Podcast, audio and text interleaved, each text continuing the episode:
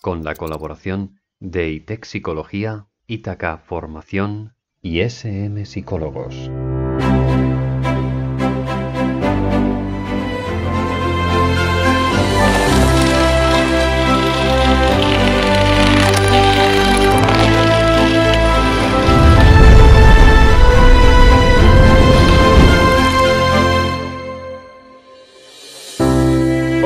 Nos vestimos de gala para recibir al gran y polifacético Noam Chomsky al programa. Científico, lingüista, profesor, filósofo, activista, autodenominado anarquista y una de las 100 personas en las que más se confía en Estados Unidos, según una encuesta en el Reader's Digest. Es superviviente en un país donde los antiautoritarios han sido habitualmente rechazados, psicopatologizados e incluso asesinados. A principios de los 60, cuando pocos estadounidenses criticaban la guerra del gobierno de Estados Unidos en Vietnam, Chomsky fue de los primeros en cuestionarla y resistir contra ella. Se arriesgó a acabar en prisión y a la pérdida de una carrera académica en lingüística, en la que había llegado a ser altamente estimado por sus innovadoras contribuciones. También tuvo una época de rencillas con el gran Skinner, aunque supongo que ya lo sabréis gracias a este vídeo. A sus 93 años, Noam ha accedido a venir a Engrama y apreciamos muchísimo el esfuerzo que ha hecho para romper no solo las barreras generacionales, pero también los obstáculos tecnológicos que suponen las videoconferencias para una persona de su edad. De nuevo, damos gracias a Noam y también a Leonora, nuestra intérprete, por habernos acompañado en esta magnífica velada. Darle mucho amor al vídeo, suscribiros al canal y participad de los debates que se desencadenarán en redes, pues esta es una ocasión totalmente única e irrepetible. Gracias, Noam.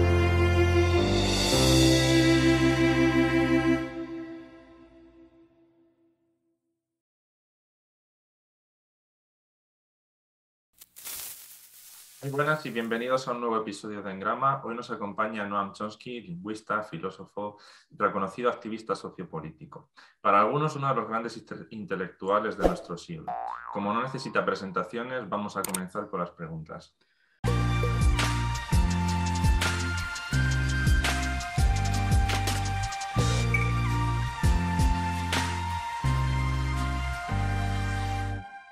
Y ya que nosotros a lo que nos dedicamos es a la psicología, queríamos empezar por ahí y preguntarte una serie de cosillas de eso. Y, ¿Qué es para ti la disciplina de la psicología? ¿Cuál consideras que debe ser su objeto de estudio? ¿Qué claves crees eh, de primordial importancia al final atender a la hora de, de estudiar el comportamiento humano? Since our field of expertise and studies psychology, we wanted to start with the following question What is the discipline of psychology for you? What is its object of study? And what are the most important elements to pay attention to when studying human behavior? Psychology is the study of the nature of the human, uh, what anthropologists call the human capacity, the specific properties that uh, uh, individual that are species properties of humans, differentiate them from the rest of the natural world.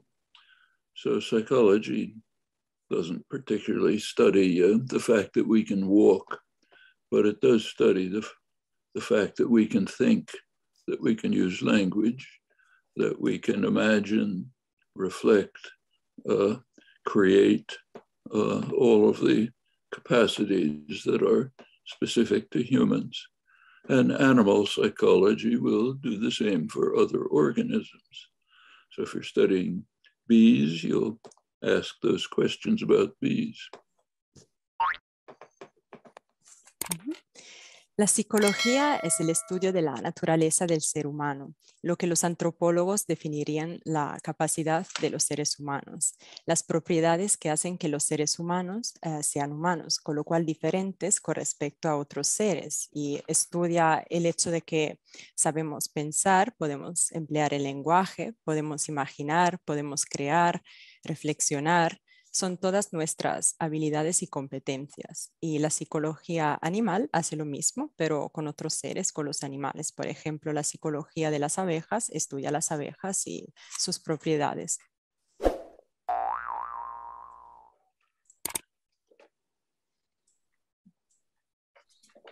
¿Cómo concibe la psicología cognitiva actual y cuál crees que es la principal aportación de la rama cognitiva a la sociedad?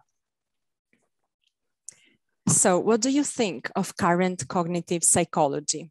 And what do you think is its main contribution to society?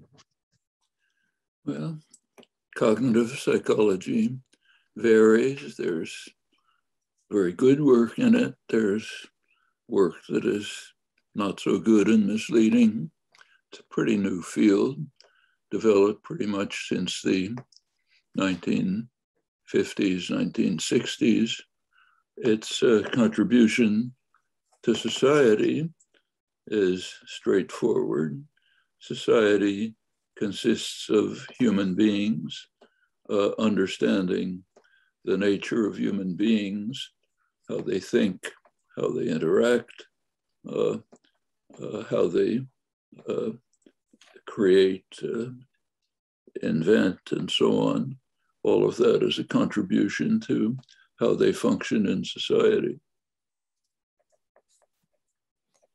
La psicología cognitiva tiene buenas cosas y también uh, trabajos no tan buenos. Se trata de un sector que se ha ido desarrollando en los últimos años, empezó en los años 50, 60 y su aportación a la sociedad es bastante fácil.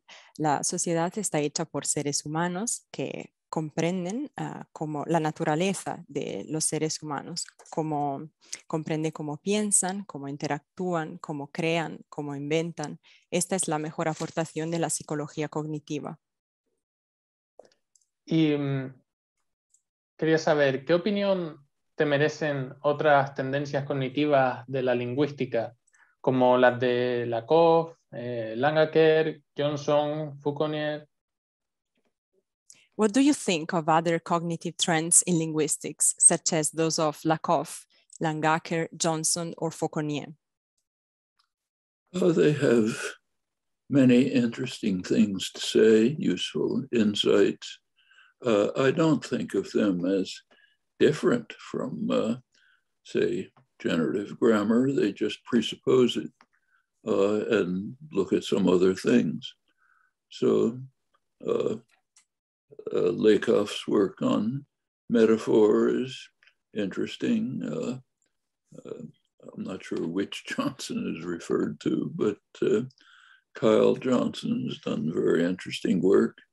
Uh, all of them simply presuppose uh, that there are generative grammars.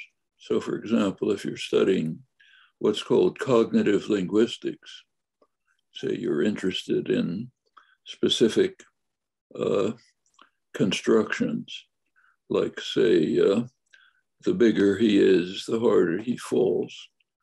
It's kind of construction that uh, Lakoff, Fillmore, others have been interested in. That construction has two infinities. Instead of the bigger he is, you could be infinite, you could put infinitely many other sentences harder he falls, you could put infinitely many other sentences. Therefore, it presupposes generative grammars of those two separate components, and of course, a generative grammar to put them together. So it assumes three generative grammars instead of the usual standard approach of one generative grammar that covers all of them. But uh, beyond that, it looks at quite interesting things. La verdad es que hay insumos muy interesantes. De hecho, no son muy distantes de la gramática generativa, aunque sí hay algunas diferencias. Por ejemplo, Lakoff trabajó en las metáforas y su trabajo es muy interesante. Y no sé si se refieren a Kyle Johnson, en ese caso sí también tiene muchos insumos interesantes. Su labor se basa eh, en la gramática generativa aunque luego sea un poquito diferente. Por ejemplo, si pensamos en la lingüística cognitiva y estudiamos algunas construcciones particulares, eh, por ejemplo, cuanto más, más será, eh, la frase correspondiente en inglés, ah, se podría expresar con muchísimas frases diferentes y todo esto parte de un supuesto de gramática generativa. Nos gustaría conocer su opinión acerca de una serie de figuras que han tenido bastante implicación en lo que es el tema del lenguaje. Y nos gustaría saber qué opina de la obra y figura de Daniel Everett, Pinker y de Stephen Hayes. So, what do you think about the work of Daniel Everett, Stephen Pinker, and Stephen Hayes? Well, Daniel Everett uh, became famous for one contribution, namely misreading all of the sources that he used. So he argued that the language he was studying, Piraha, uh, violated recursion. Whether it does or not, first of all, it can't. He doesn't understand recursion, but he was misunderstanding the fact that recursion is a property of the faculty of language. If some language happens to have 10 sentences in it, doesn't make any difference. It's a property of the faculty of language. The, the tribe that he was studying, the Piraha, have the same faculty of language as all the rest of us. They can learn Portuguese perfectly well. So whatever he was doing had nothing to do with the study of language. It might be some peculiarity of the language he was studying. It would be kind of like finding a tribe of people who wear black patches over one eye. That tells you nothing about the theory of binocular vision. Uh, also, he's probably wrong about the language. So Everett's contributions, in fact, are basically nothing. Uh, Steven Pinker was a fine cognitive uh, uh, psycholinguist, did very important work, has more recently turned, he did a very good book, a popular book called The Language Instinct on General Linguistics. Um, since then, he's turned to uh, pop- mostly popularizations of other things, sometimes done effectively, sometimes I think they have problems, hasn't really been much involved in scientific work in recent years. Uh, Stephen Hayes' work, I don't know.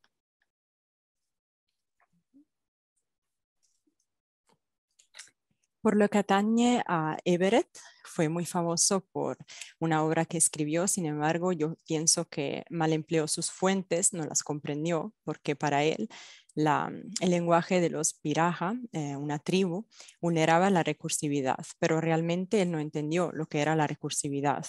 Es una propiedad de la facultad lingüística y no hay diferencias realmente si una lengua tiene tan solo 10 frases. Esa tribu, por ejemplo, tenía la misma facultad lingüística que los portugueses y podría, eh, si quería aprender también ese idioma. Pienso que Everett no estudió la facultad lingüística. Es como estudiar eh, la visión eh, estudiando una tribu con un ojo cubierto. Por lo que atañe Pinker, en cambio, fue es un psicolingüista y su labor es muy buena. recientemente se ha publicado un libro muy bueno y él popularizó también teorías de otros muy, muy buenas, brindando insumos de valor. Y por lo que atañe a Stephen Hayes, no conozco su obra. Prosiguiendo con cuestiones de psicología y derivados, ¿crees que siguen vigentes tus críticas con respecto a la filosofía conductista actual? ¿Qué opinión te merece a día de hoy la vertiente skinneriana? ¿Y cambiarías o matizarías algo de la crítica que hiciste en su día a la obra de Skinner?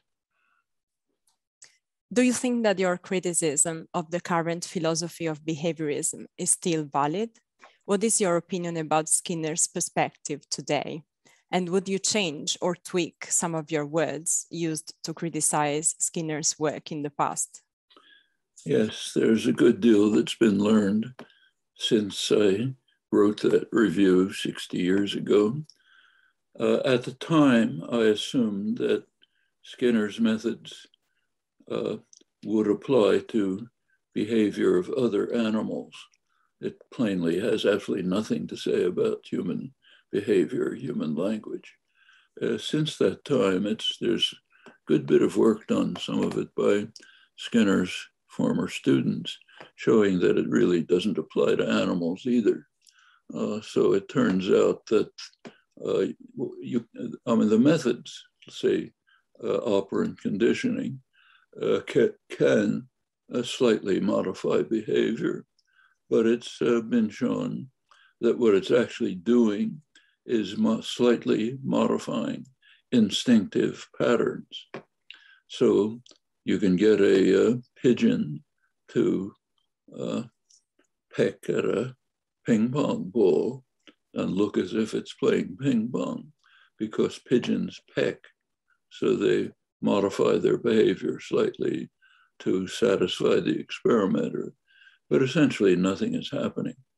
And it's been, by now, it's been questioned whether conditioning even exists. There's extensive work on that. It's very questionable.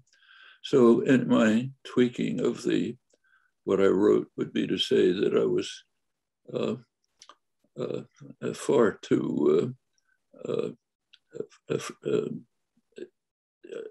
accepting, accepted far too much of his work that actually doesn't apply to, has almost nothing to say about animal behavior either. Uh, notice that the whole behaviorist movement, including Skinner, deviates very sharply from the sciences.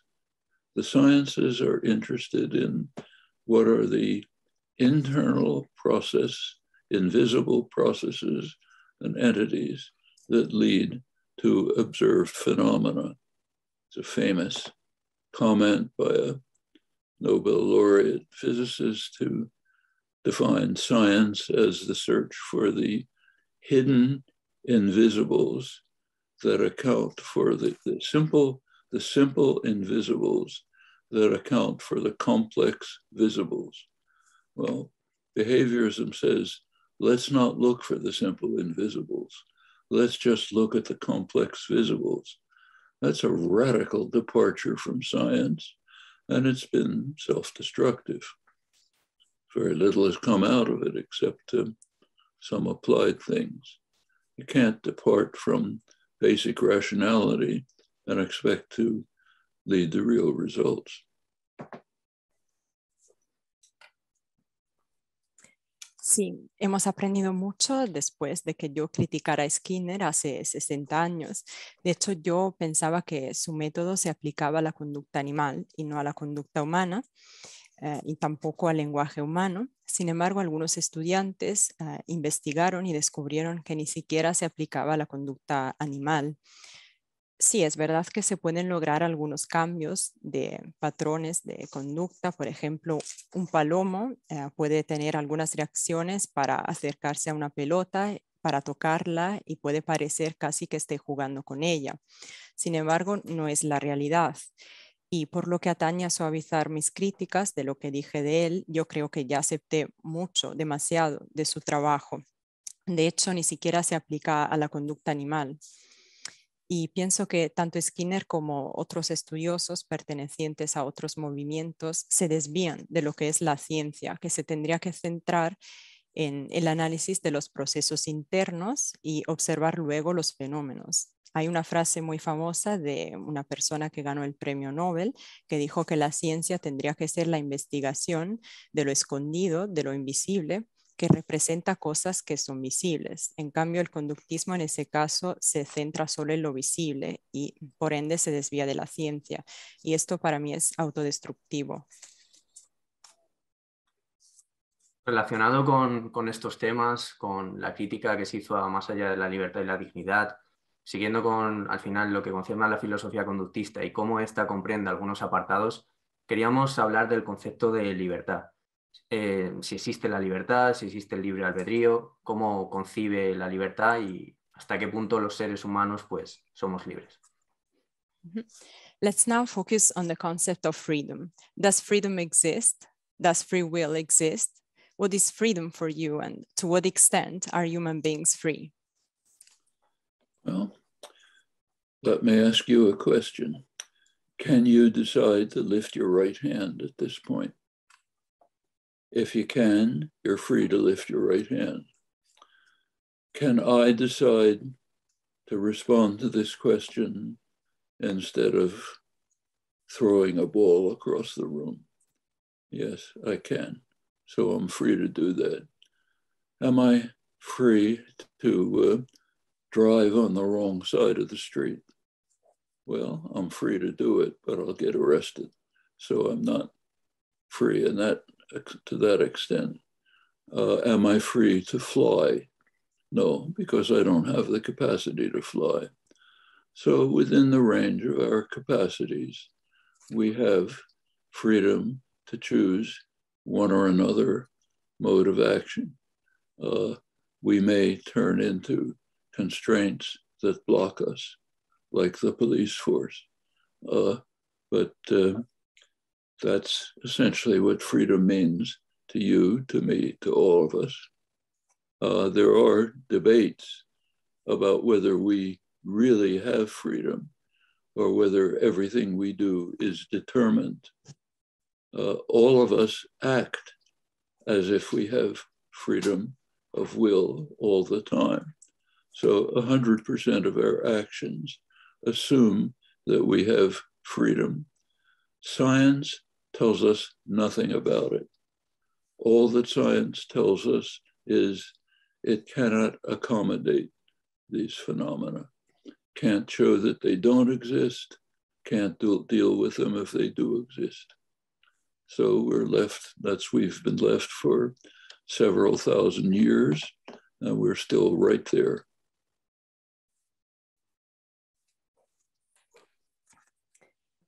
Puedo eh, plantear una pregunta, puedo decidir si responder a la pregunta que me acabáis de plantear o lanzar una pelota en el medio del cuarto. Pues en ese caso sí puedo tomar una decisión, entonces estoy libre. Estoy libre también si decido conducir en el lado equivocado, en la calle, pero ahí uh, me, la policía vendría y me arrestaría. Con lo cual, sí, hay cierta libertad, pero por ejemplo, si yo decido volar, no puedo hacerlo porque no cuento con la capacidad de volar. Sí que podemos decidir cuáles acciones tomar, pero hay restricciones y hay muchos debates acerca de esto, si realmente tenemos la libertad de hacer lo que hacemos o si todo está predestinado y determinado. Y si lo que, si lo que hacemos y nuestras acciones son libres. Para nosotros, el 100% de nuestras acciones son libres y dependen de nosotros, pero la ciencia no nos dice nada al respecto. De hecho, la ciencia no puede demostrar si lo que hacemos uh, procede de nuestra libertad o no. Antes de pasar a un nuevo tema, nos gustaría ya aclarar eh, actualmente, después de todos los años de investigación y estudio, cómo concibes el lenguaje, qué es para usted el lenguaje y por qué es importante estudiar el lenguaje. Mm -hmm. So after so many years uh, studying language, what is language for you today? Language is a particular human capacity, unique to humans, common to all humans, the language faculty, that is. As far as we know, all humans everywhere share the same language faculty. Uh, humans began, we know from genomic analysis that humans began to separate at least 150,000 years ago. They all have the same faculty of language. Uh, there is nothing remotely analogous in the animal world. Uh, language, we now have reason to believe, is a system for generating thought. Uh, thought is what is generated by language. Language generates thought. Uh, the next question is to determine what is the nature of this unique capacity. That's what the study of language is about. And there's been fair amount of progress. We understand some of its basic ele elements.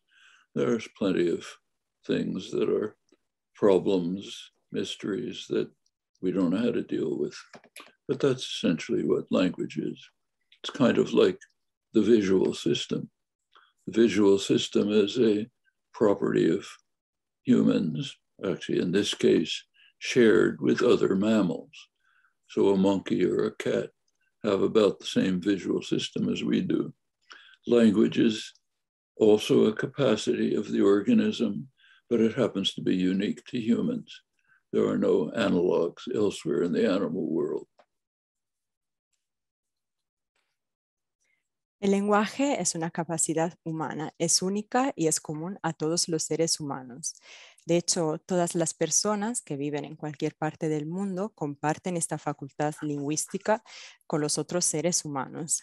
Y sabemos que los seres humanos empezaron a separarse hace 150.000 años gracias a análisis de la genómica y todo el mundo cuenta con esta facultad. El lenguaje es un sistema que nos permite crear pensamientos y al mismo tiempo los pensamientos están hechos de lenguaje. ¿Cuál es la naturaleza del lenguaje? Pues lo estamos estudiando. Em, hay muchos avances al respecto, pero todavía algunas cosas siguen planteando preguntas o siendo misterios. Podemos decir que el lenguaje es parecido a otro sistema. Pensemos, por ejemplo, en la visión. Se trata de una capacidad que los seres humanos comparten con otros mamíferos, mm, con los monos, con los gatos, mientras que el lenguaje es una capacidad única del ser humano. Y mm, por terminar ya con este tema del lenguaje, quería saber un poco quiénes han sido eh, tus referentes teóricos a lo largo de, todo el tiempo de, tu formación. Y bueno, ya no solo en el tema del lenguaje, sino un poco tus referentes en general. So, what are the figures, the people who inspired you while you were uh, training yourself, while you were studying linguistics? Sorry, but it's not coming up in chat, and I couldn't. Oh no, I can just. Mm -hmm. so.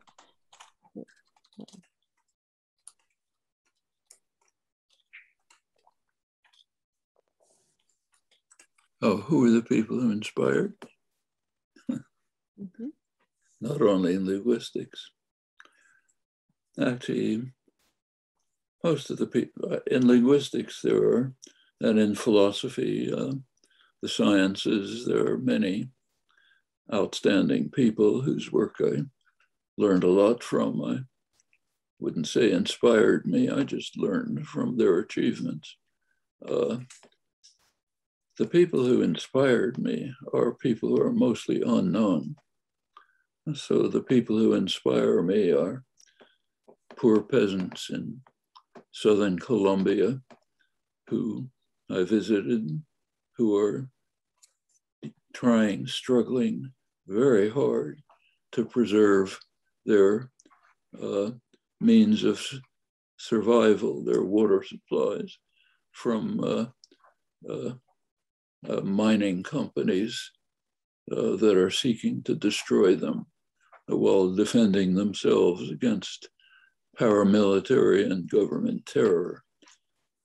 Immensely courageous people there are people like that all over the world, my own country as well. Those are the people who are inspiring. Now, there are others who do outstanding work you can learn from. Uh, that's not exactly being inspired by. En lingüística, en filosofía, en ciencia ha habido muchas personas importantes que, de las cuales he aprendido mucho de sus logros, pero no dirían que han sido una fuente de inspiración para mí, porque a mí me inspiran más bien las personas desconocidas, como los campesinos en Colombia del Sur que conocí cuando... Eh, visité ese país y vi que luchaban para proteger sus medios de subsistencia, para proteger ah, su agua, sus recursos contra la empresa de la minería, luchaban contra los paramilitares y hay personas así en todo el mundo, también en los Estados Unidos, mi país. Diría que hay muchas personas que han hecho muy buen trabajo, pero la fuente de inspiración la han supuesto personas desconocidas. Volviendo al concepto de libertad y derivado, ¿qué opinión te merece la institución del trabajo? ¿Cómo concibes el, el concepto trabajo?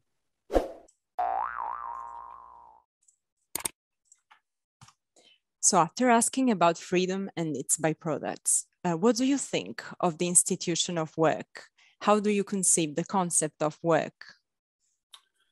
Well, we should, that's a very interesting question. Uh, work that is undertaken under one's own control is one of the most gratifying, exciting things in life. Uh, work that is taken, undertaken under the control of others is demeaning uh, and painful. One of the great figures of the Enlightenment, great linguist Wilhelm von Humboldt, once said that uh, when an artisan produces a beautiful, a beautiful work on command, we admire what he does, but we despise what he is, a tool in the hands of others. Well, that's work. At the beginning of the modern industrial revolution, 19th century, working people bitterly opposed the idea that they should be subordinate to a master, that they should spend their waking lives under the control of someone else. They held that working people should control their own enterprises, decide on their own work democratically, create, uh, act on their own. Huge struggles about that. Finally, uh, the power of the state and concentrated capital uh, destroyed the free, independent uh, wor- uh, worker and farmer movements. And by now, people accept the idea that you should spend your waking hours subordinated to the will of a master. For millennia, that was regarded as a totally intolerable attack on human dignity. And one of the results of the uh, capitalist victory in ideology is to is that many people now accept it as legitimate Uh, to be subordinate, basically to rent themselves to a master, to be what used to be called a wage slave, subordinated to a master. So with regard to work, depends how it's done. Are you working under your own control in coordination with others after democratic participation in decisions of what work will be done? Or are you subordinated to a totalitarian master who orders you what to do? Those are two quite different kinds of work. Hay diferentes tipos de trabajo. Si una persona puede trabajar y puede controlar lo que hace, entonces se trata de una fuente de gratificación. Sin embargo, si el control está en mano de otras personas, entonces es algo negativo y también doloroso. Según un lingüista muy influyente, Van Humboldt, eh, cuando un artesano produce algo muy bonito, una labor eh, que le ha sido encargada por otra persona, admiramos el resultado. Sin embargo, despreciamos al propio artesano, a lo que es y al objeto de su trabajo. Cuando empezó la revolución industrial en el siglo XIX, los trabajadores lucharon contra la idea de que tendrían que estar sujetos a un dueño, que ya no estaba debajo de su control su trabajo. Y ellos querían decidir democráticamente acerca de su trabajo y por esto lucharon muy duramente. Y al final el poder del Estado, del Estado y del capital destrozaron lo que fueron los movimientos de los trabajadores autónomos, eh, libres, independientes, y hoy en día las personas aceptan ya la idea de que uno tenga que pasar todo el día laboral eh, sirviendo casi a un dueño. Durante milenios se rechazó esta idea y lo que parecía un ataque intolerable contra la dignidad humana. En cambio, hoy en día muchas personas lo ven como algo legítimo y esto es sin ninguna duda una, consecuencia del capitalismo. Parece que las personas se hayan convertido en, esclavos de un sueldo, con lo cual hay diferentes ideas sobre el trabajo. Si se trata de un trabajo eh, que uno tiene en su control, donde puede tomar decisiones de forma democrática, entonces es algo positivo. Sin embargo, si es un trabajo que depende de un dueño totalitario, no lo es. Entraste por los terrenos del anarquismo desde bastante joven. Si no me equivoco, antes incluso de la Segunda Guerra Mundial ya estabas empapándote de los textos de personajes como Bakunin y cabe poca duda al final de que el anarquismo pues, ha sido un pilar en tu vida, en tu activismo y quería preguntarte por cómo tú lo entiendes, por cómo tú entiendes la anarquía. So you approached anarchism at a very young age. If I'm not wrong, you were already reading texts on this topic, such as Bakunin's work, even before the Second World War. There is no doubt that anarchism has had a huge impact on your life and on your activism. So the question is, what is anarchism for you?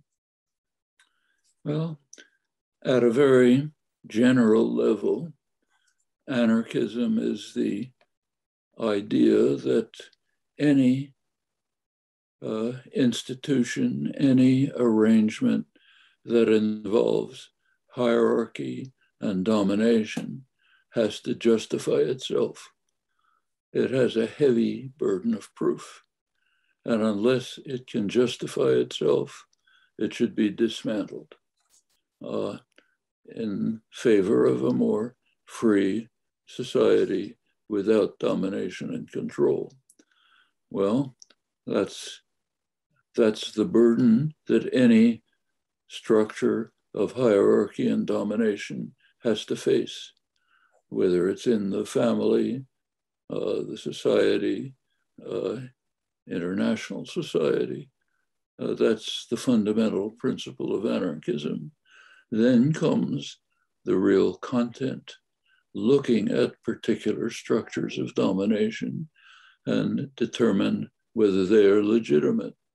So take the one we just discussed a minute ago, going to work.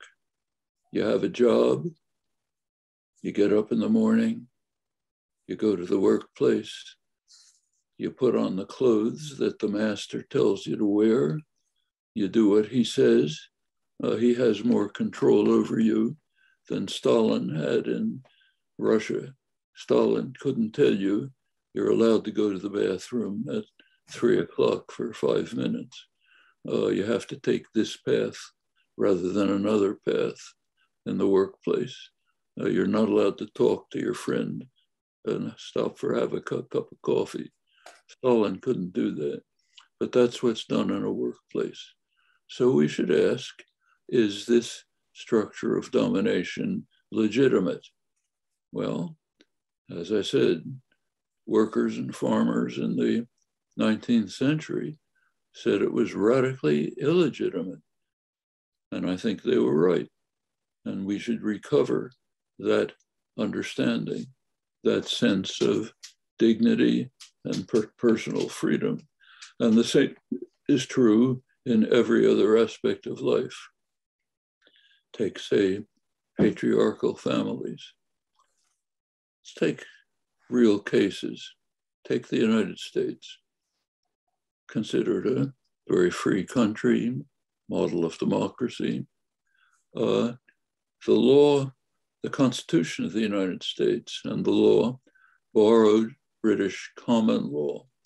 Under British common law, a woman is not a person she is property.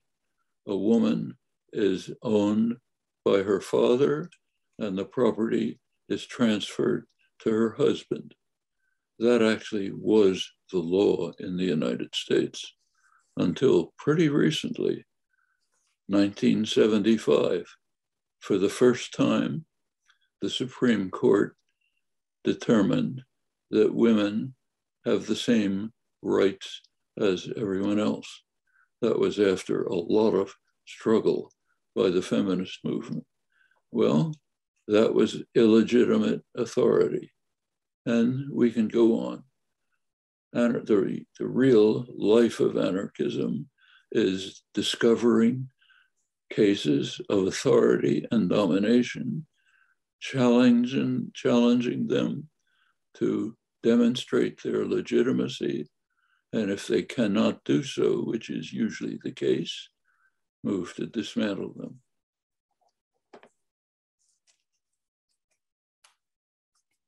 A nivel general, el anarquismo es la idea según la cual cada institución que prevea jerarquía y dominación tenga que justificarse a sí misma. Y si no puede hacerlo, entonces hay que derrocarla. Y tendríamos que construir una sociedad uh, sin dominaciones ni controles. De hecho, hay muchas estructuras de dominación y de jerarquías a nivel de la sociedad, de la sociedad internacional, de la familia. Y el anarquismo uh, se puede aplicar a todos estos ámbitos. Necesitamos entender si la institución se puede legitimar o menos. Tomemos el ejemplo de antes del trabajo. Uno se levanta, se va al trabajo por la mañana, se pone la ropa que le ha dado su jefe y hace todo lo que le diga su jefe. Este jefe tiene más control en el trabajador que el de Stalin. De hecho, Stalin permitía a las personas ir al baño solamente en una hora específica, a las tres, durante cinco minutos, pero nunca decía nada acerca de hablar con los compañeros. Y hoy en día nuestro jefe nos dice que no podemos hablar ni siquiera con los compañeros de trabajo, pero nadie dice esto. Y como decía antes también, los trabajadores de la revolución industrial y los campesinos se rebelaron contra esta estructura ilegítima y pienso que tendríamos que estar de acuerdo con ellos y retomar un sentido de dignidad y de libertad.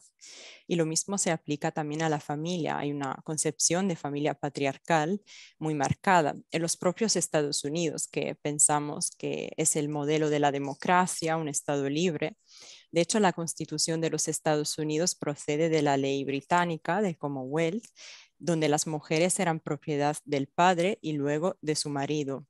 Y la ley permaneció así hasta 1975, cuando por primera vez el Tribunal Supremo estableció que las mujeres tenían los mismos derechos que los hombres, y gracias a los movimientos feministas y sus luchas. Y el anarquismo quiere, pretende tan solo buscar casos de autoridad y de dominación, desafiarlos, establecer su legitimidad o menos, y si no son legítimos, pues simplemente quiere derrocarlos. ¿Actualmente practicas algún tipo de activismo o ya, digamos, estás retirado de esos campos? Are you involved in activism right now or not really? Uh, well, I'm not I'm just approaching my 93rd birthday, and there are many kinds of activism that I used to take part in regularly, which I'm just physically incapable of undertaking now. So, civil disobedience, arrests, uh, uh, being uh, attacked by uh, police and uh, demonstrations. It's just not capable of doing it anymore.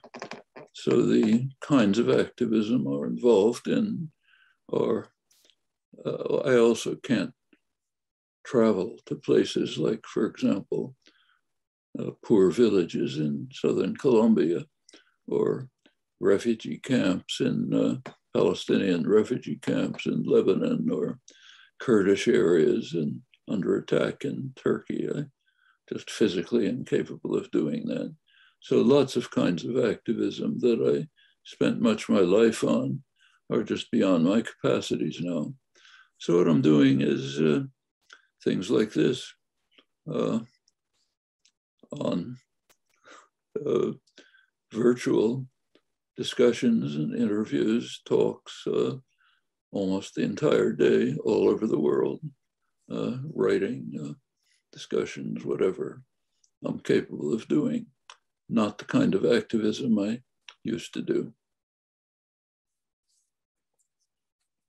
Se acerca mi cumpleaños 93, con lo cual el activismo que practicaba antes mm, ahora no lo puedo hacer por motivos físicos. No puedo participar en manifestaciones, en huelgas, en desencuentros con la policía como antes y tampoco puedo viajar a lugares que me importan como las aldeas eh, de los campesinos que, de los cuales hablaba antes de Colombia del Sur, ni mucho menos a campos de refugiados en Palestina pero sí que puedo participar activamente en línea, eh, conectándome en entrevistas, en conferencias, en debates con personas de todo el mundo y es lo que hago. Es un tipo de activismo un poco diferente. La relación con estos temas sociopolíticos, nos gustaría que esbozara un pequeño análisis también geopolítico de lo que ha sido la situación de pandemia. ¿Cómo ha presenciado todo lo que ha sucedido en este asunto? Y a grosso modo, ¿cómo has visto la acción y ejecución de medidas políticas y sociales eh, por parte de los gobiernos más importantes del planeta. ¿Qué destacarías de, de todo lo que ha sucedido y que se ha implementado? Mm -hmm. So let's look now at the pandemics from a geopolitical standpoint. How have you witnessed everything that has happened with this issue? And what do you think about the measures that were taken by governments of all the countries of the world? Well, countries have react. First of all, the pandemic uh, should never have happened. It was known years ago, 2003, after the SARS epidemic. Scientists were and telling us that there will be other coronavirus epidemics. We should prepare for them. Well, not much preparation was taken. I should say we're in the same situation today. They're telling us that unless we make serious preparations, other uh, pandemics, coronavirus pandemics, maybe worse ones, will come in the future. We have to be prepared. In, the, in this case, when the pandemic strike struck, countries took different policies. Uh, the countries of mainly Asia, Oceania, New Zealand, Australia, uh, South Korea, Taiwan, China, Vietnam, uh, they undertook rapid, decisive measures to control the pandemic. Uh, these are societies where the public was willing to act with a spirit of cooperation, mutual support, uh, recognition that uh, the common good requires short-term self-sacrifice uh, in order to overcome a serious problem. These societies are flourishing. They're pretty much back, there's still problems, but basically they pretty quickly went back to normal. They didn't suffer the same today, right now, today, inflation is a major problem around the world, but not in these countries because they dealt with the pandemic and the economic problems judiciously and expeditiously, quickly and effectively. There are problems in the rest of the world, very severe problems in the United States a society that happened to be in the grip of a sociopathic megalomaniac, Trump, that did very little. They denied it. There's a huge denialist movement coming primarily from the Republican Party. As a result, a huge number of needless deaths. Uh, only about uh, 60% of the population is even inoculated vaccinated. Uh, Republicans, many just refuse to be vaccinated. So hospitals are overflowing uh, with unvaccinated patients. And uh, society is simply not, not dealing with the problem. Uh, Europe, it's been a mixed story. So if you go back to early 2020, uh, well organized countries in Europe, like Germany, had the pandemic pretty much under control. then came the summer. Europeans want to take their vacations. Uh, they want to travel to Spain and sit on the beach. Uh, want to go to a ski resort in Switzerland. Well, take your vacations. You're going to spread the disease. And they came back and they had a spike in, in the pandemic. And that's been the continuing story. Uh, the primary distinction is whether among countries is whether they had a well-functioning government that cared for the welfare of its population and had a population which was willing to act cooperatively for the common good. Those criteria pretty much distinguish the way, determine the way countries reacted. Uh, there are really severe problems. Like the rich countries have monopolized the vaccine for themselves. They have not allowed them to be produced in the South. Now we're seeing the costs right now. Look at the front pages of the paper today, this morning. A new dangerous variant in South Africa, which has not been able to produce vaccines because the rich countries and the big pharmaceutical corporations refuse to provide them with the means to do so. Okay? Then it'll spread to the world, back to the rich countries themselves. Well, those are the kinds of choices that we have to face.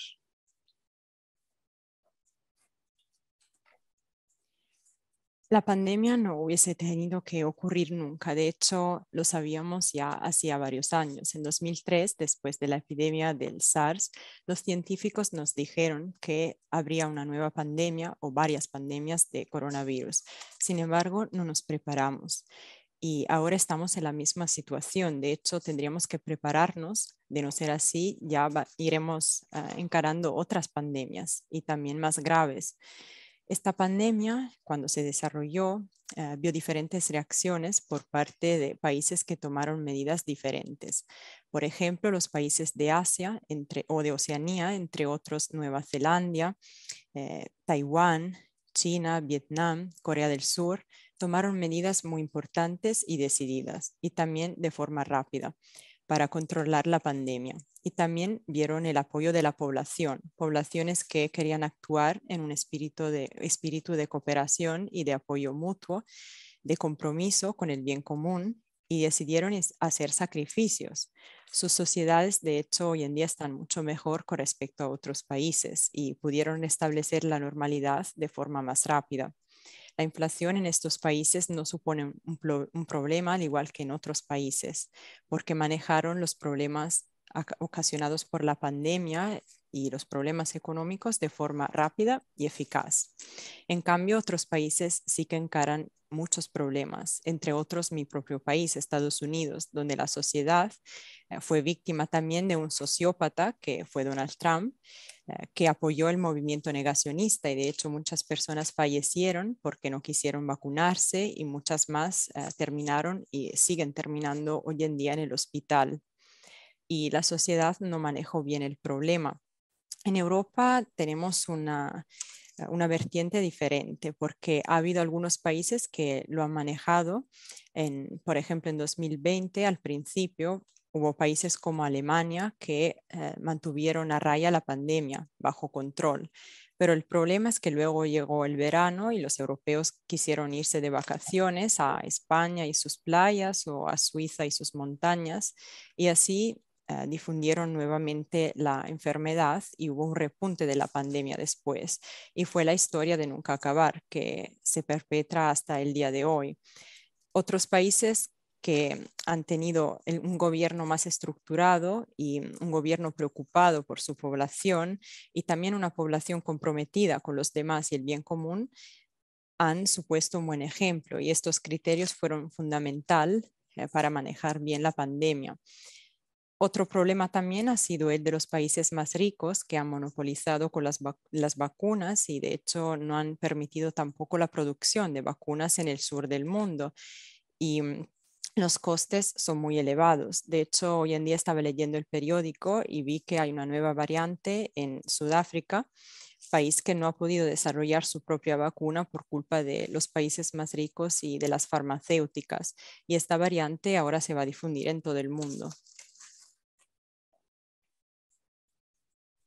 Por ir terminando con otros temas ya más alejados de todos estos planos teóricos y poner un broche más amable a la entrevista, queríamos preguntar por una serie de cuestiones sueltas.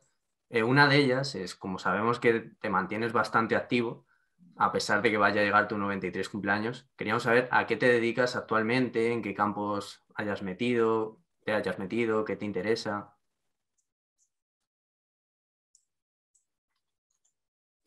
So in order to finish the interview with non-theoretical topics and to bring about a more present conclusion, we have prepared a couple of questions for you. The first uh, is the following. Uh, what have you been focusing on recently and what fields are you currently exploring? You told us that you kept uh, active in spite of your age. Well, I've always been schizophrenic, two sides of the brain. Uh, one of them is working on scientific issues, nature of language, questions of mind, philosophical issues, uh, so on. The other side is working on human problems, uh, like the kind we've been discussing. How do we deal with the pandemic? How do we deal with the destruction of the environment, which is continuing and will eliminate all of us unless it's handled properly in the near future. How do we deal with the fact that uh, huge numbers of children are dying of uh, uh, starvation in countries that have ample resources to deal with them? How do we deal with the problem of work? The fact that people spend most of their lives in a sense, willingly subordinated to masters. All of these questions. Uh, uh, in the case of the professional work, there are very exciting developments. I think we're on the verge of a new era in the study of language and thought, in which we'll, we will be able to deal with a fundamental problem that has been in front of us for 70 years. How can it be that we know so much with so little evidence?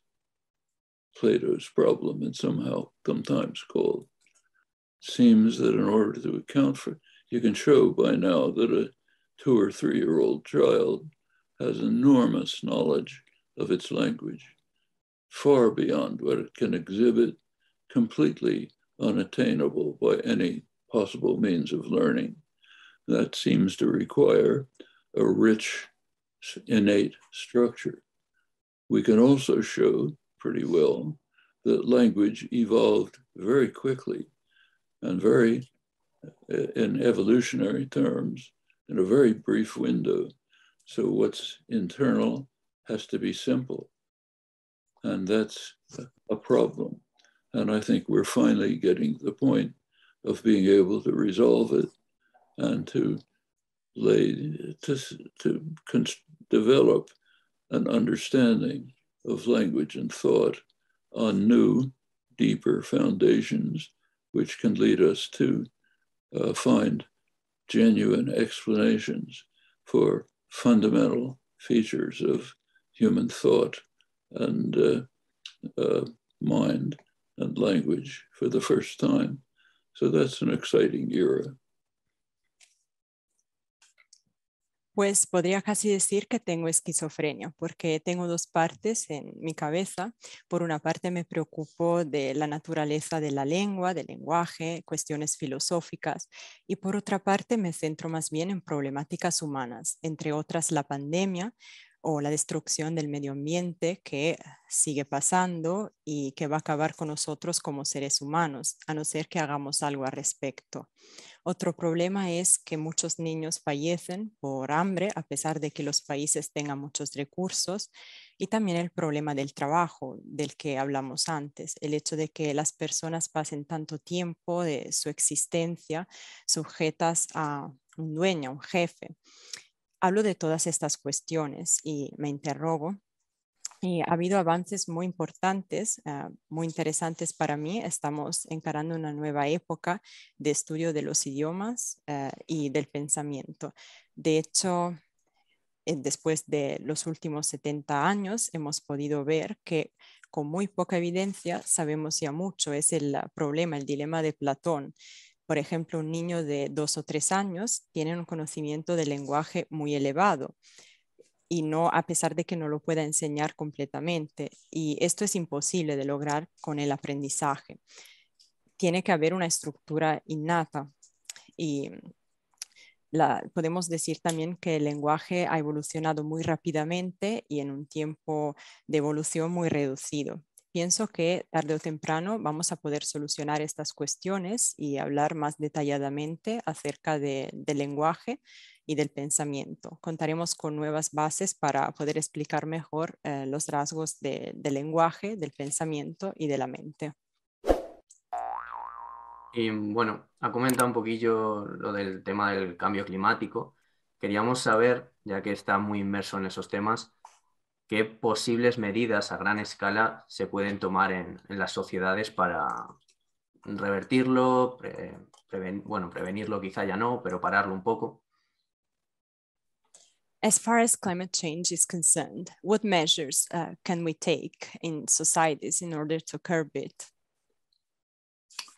Well, this is a case where we have very detailed proposals worked out by leading economists, the International Energy Association, uh, all pretty much along the same lines, which give uh, methods by which we can control the destruction of the environment by quite feasible means uh, within, very easily within range uh, they're known. We know how to deal with it. I don't have time to run through it today, right now.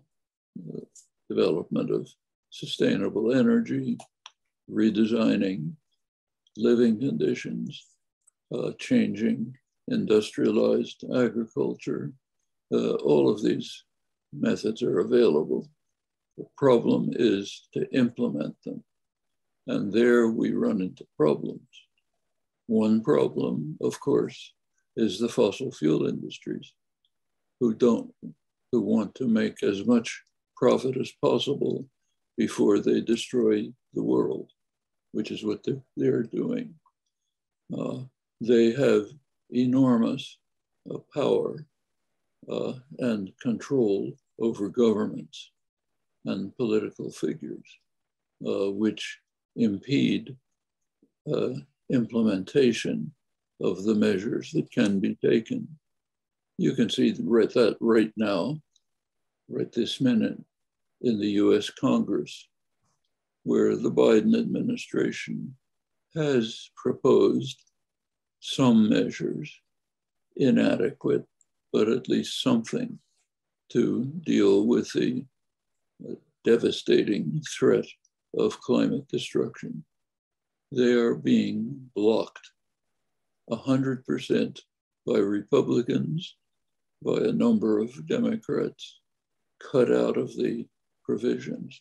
They won't pass Congress. You're seeing the same things in Europe, uh, almost everywhere. So there are, there are, and the same is true in the in the poorer countries. There are other problems. Uh, India uh, wants to develop.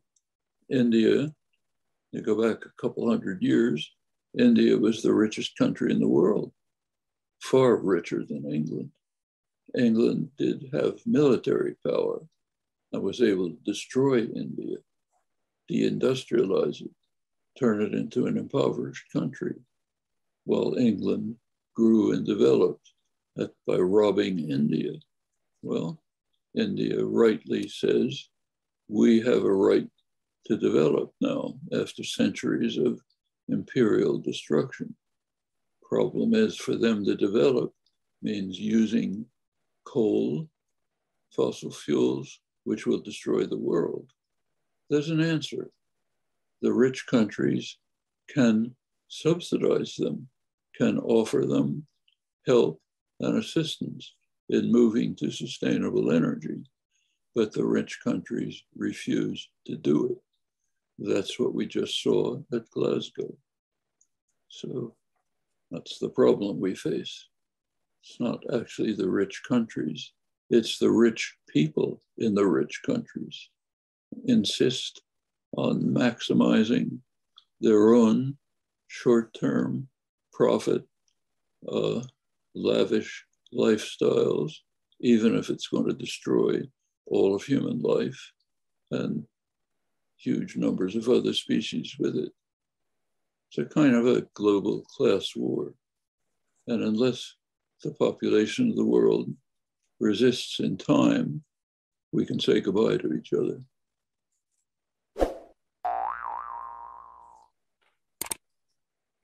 De hecho, ya contamos con propuestas muy detalladas propuestas de economistas muy famosos, asociaciones internacionales de energía, nos han brindado ya métodos para probar a controlar el cambio climático con medidas factibles que estén en nuestro alcance. El problema es que mm, hay otros tipos de intereses. Se trata de propuestas que se centran en el desarrollo sostenible, en el cambio del estilo de vida, en el cambio del modelo de agricultura, el problema es que no podemos implementarlas porque hay intereses de por medio, entre otros eh, los de las empresas, de las fábricas, que mm, quieren tan solo centrarse en su interés económico y no les importa que estamos destrozando el planeta. También hay ah, oposición a nivel de figuras políticas que obstaculizan estas medidas. Por ejemplo, en el Congreso de los Estados Unidos, la administración de Biden está probando a implementar algunas medidas a pesar de que no sean suficientes. Eh, sin embargo, no fue posible porque hubo oposición por parte de muchos republicanos y también algunos demócratas y no pudieron implementarlas. Y lo mismo también se aplica a algunos países de Europa. En los países pobres, por otro lado, hay el problema del desarrollo. Por ejemplo, India quiere desarrollarse. Hace 200 años era un país muy rico, eh, también más rico que el propio Reino Unido, que luego lo despojó de sus recursos y Ahora la India quiere desarrollarse, quiere apelarse a ese derecho al desarrollo después de la destrucción imperialista. El problema es que el desarrollo eh, emplearía el carbón y los combustibles fósiles. Sin embargo, yo creo que si los países ricos eh, estuvieran interesados, sí habría la posibilidad de desarrollarse con las energías sostenibles, pero no lo hacen no lo hacen y lo hemos visto en Glasgow, en la COP26. Y la culpa no es solamente de los países ricos, sino más bien, diría yo, de las personas ricas que viven en países ricos, que piensan tan solo en el interés económico a corto plazo y que prefieren defender su estilo de vida lujoso a pesar de que estemos encarando eh, la extinción de la propia humanidad si no hacemos algo al respecto. Sorry, but I'm going to have to leave. I have a another talk coming up in a few minutes. Tengo que irme lamentablemente. Pues por nuestra parte queríamos darle las gracias por, por, esta entrevista, ha sido muy amable y es un honor para nosotros contar con, sus palabras y de parte de todos pues le, le damos las gracias por, por, este rato que nos ha brindado y bueno, ya aprovechamos para felicitarle el cumpleaños que sabemos que llegará en breves, así que pues felices 93, le mandamos un abrazo y de verdad gracias por todo.